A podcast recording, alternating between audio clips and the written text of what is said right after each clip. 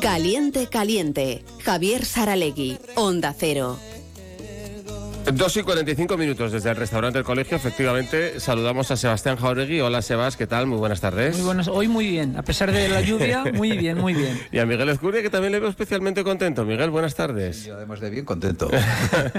pues porque creo que hay motivos para estarlo. Eh, parece que es una victoria que no es una victoria cualquiera, la que consiguió en Anoeta el sábado eh, Osasuna contra la Real Sociedad por, por muchos factores, ¿no? Entre ellos porque era un rival Miguel al que no había manera de meterle mano en muchos años. Es que no, había forma, es que parecía que íbamos a, a, terreno perdido. Bueno, íbamos y venían ellos a terreno conquistado. Mm. Y verdaderamente, hombre, yo creo que ya este año eh, el, el, empate a uno, que bueno, pues fue bien.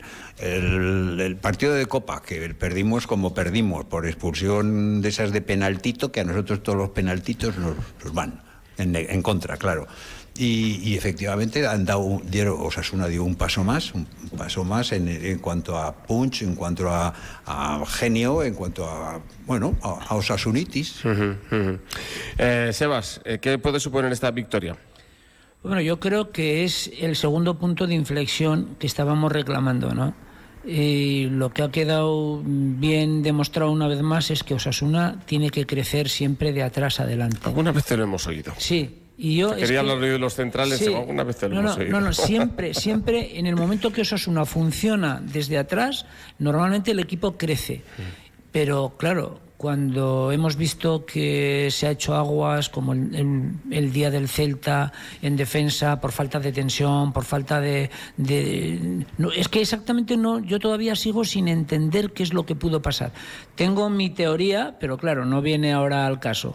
Pero de todas maneras, eh, yo creo que se demuestra que efectivamente cuando el equipo es eh, serio, férreo, eh, desde atrás, automáticamente funcionan todos los, el resto de piezas como un reloj.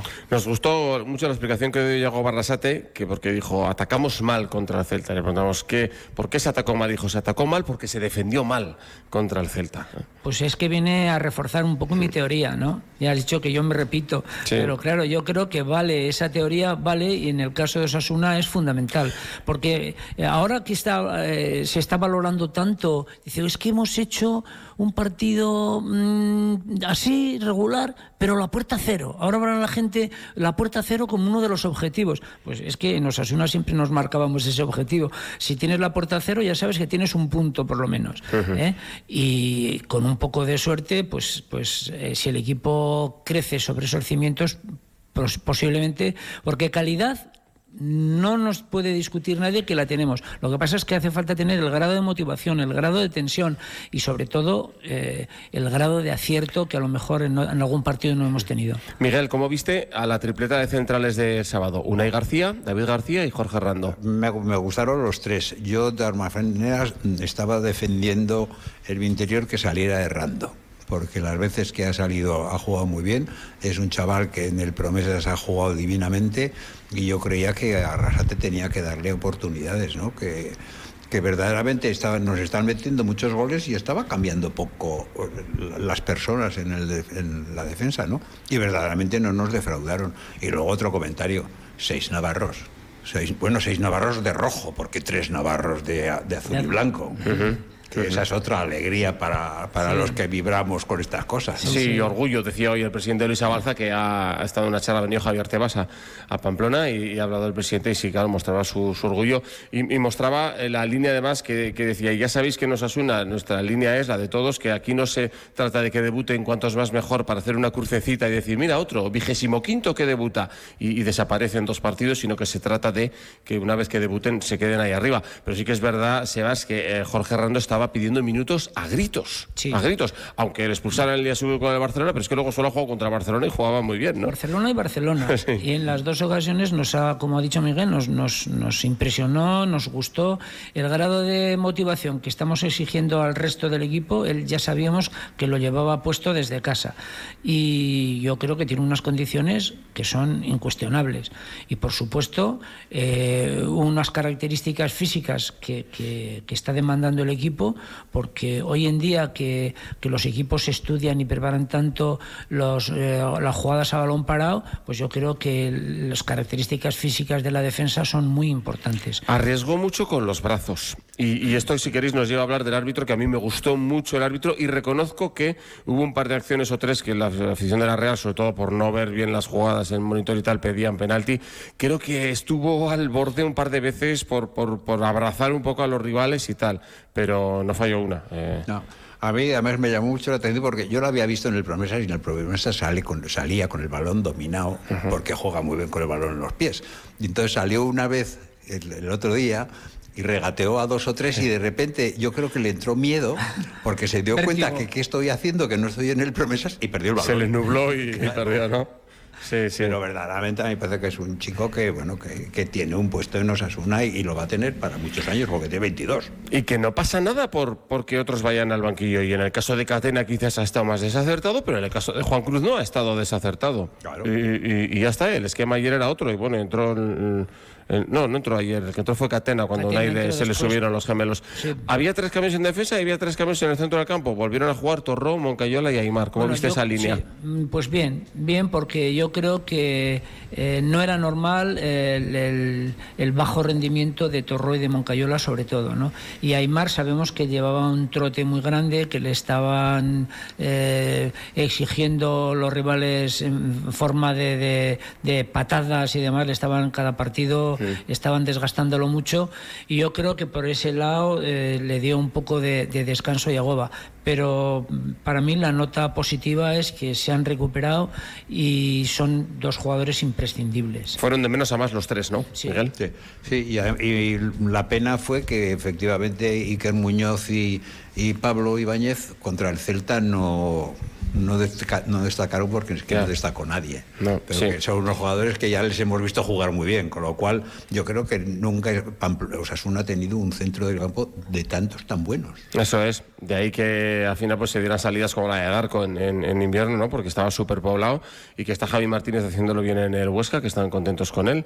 Eh, luego, claro, hay muchas cosas de Moncayola que, que son importantes. Quizás es otro de los jugadores que a lo mejor ha habido partidos en los que su nivel individual pues no ha sido el excelso que, que sabemos que puede dar, ¿no? Pero su golpeo de balón es muy bueno, tanto para chutar desde fuera del área como, por ejemplo, en el córner que pone el contra el Celta, que se hizo todo mal, pero es que hubo nueve corners y no se generó nada de, de peligro en los nueve corners, ¿no? Ni por parte del que pone el balón, ni por parte de los que rematan. Y ahí se va la jugada del gol, el centro fuerte y el remate de cabeza de Budimir, alzándose Impecables por encima de Miquel Merino y de Zubeldia, nada sí, más y nada menos, sí. ¿eh? sin despeinarse. Sí, de todas, de todas maneras, eh, no nos podemos olvidar de un, de un hombre que ha sido, y para mí todavía sigue siendo, muy importante, que está con otro, ahora en este momento tiene otro rol, que es eh, Rubén García. Uh -huh. que cuando sale el equipo yo noto que, que, que en, en, algunos aspectos mejora. Uh -huh. ¿eh?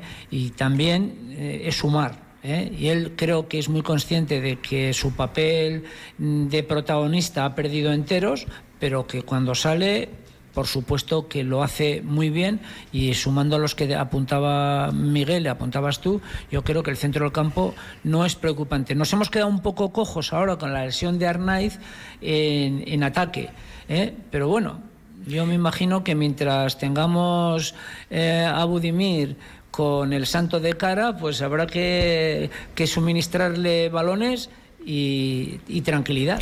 Yo esperaba también a Rubén García, pero fue Rubén Peña, Miguel, el que jugó de segundo sí, delantero. ¿Qué me te llamó parece? muchísimo la atención, pero claro, yo, yo en mi cultura de, de, ver, porque yo no veo más que a los de rojo y a todos atacando, pero Rubén Peña estuvo muy encima de Zubimendi, uh -huh. lo cual era bastante inentendible, ¿no? Pero verdaderamente yo creo que eso fue uno de los aciertos de Arrasate, el ponerle un tío al a Zubimendi para que no jugara la Real. Es el Loyer Sanjurjo de 2024. Sí. Quinta demarcación ya que ocupa, la, las dos de la banda derecha, las dos de la banda izquierda y ya de, de, segundo delantero. Yo también me esperaba eso a Rubén, pero bueno, Rubén García, y, y por eso también nos, nos, nos dolía un poco a todos ver la, la, la falta de ataque de Osasuna. Rubén o Pablo Ibáñez o Aymar Oroz son gente que enseguida quiere tirar hacia adelante. Sabemos que pueden le dan otra velocidad, otro punto al, partido, ¿no, Sebas? Sí, por supuesto. Lo que ocurre es eso, que em, mientras eh, Budimir la siga eh, metiendo, está claro que hay que seguir alimentando de, opciones y para eso hay que jugar con, con, gente en banda de manera clara. Porque es que Areso, eh, si le hacemos que, que realice los, las supercarreras que, que hace, tiene que centrar, si por H por B perdemos el balón, que es un poco lo que nos pasó el día del Celta, pues nos, encontramos que, el equipo está totalmente desequilibrado, ¿eh? porque una subida del lateral tiene que estar acompañada por una cobertura de un centrocampista. Y si no es así, ¿qué es lo que nos ocurrió el día del Celta? ¿Eh? Sobre todo... Eh, si en el centro del campo somos capaces de generar, está claro que necesitaríamos a lo mejor un poco más, un poco más algún otro jugador. Yo no sé, me estaba acordando Quique Barja. No sé qué papel, qué papel tiene. Eh, está claro que cuando estaba jugando más o menos bien se rompió. ¿eh? Y ahora el mismo Rubén le está costando entrar. ¿eh?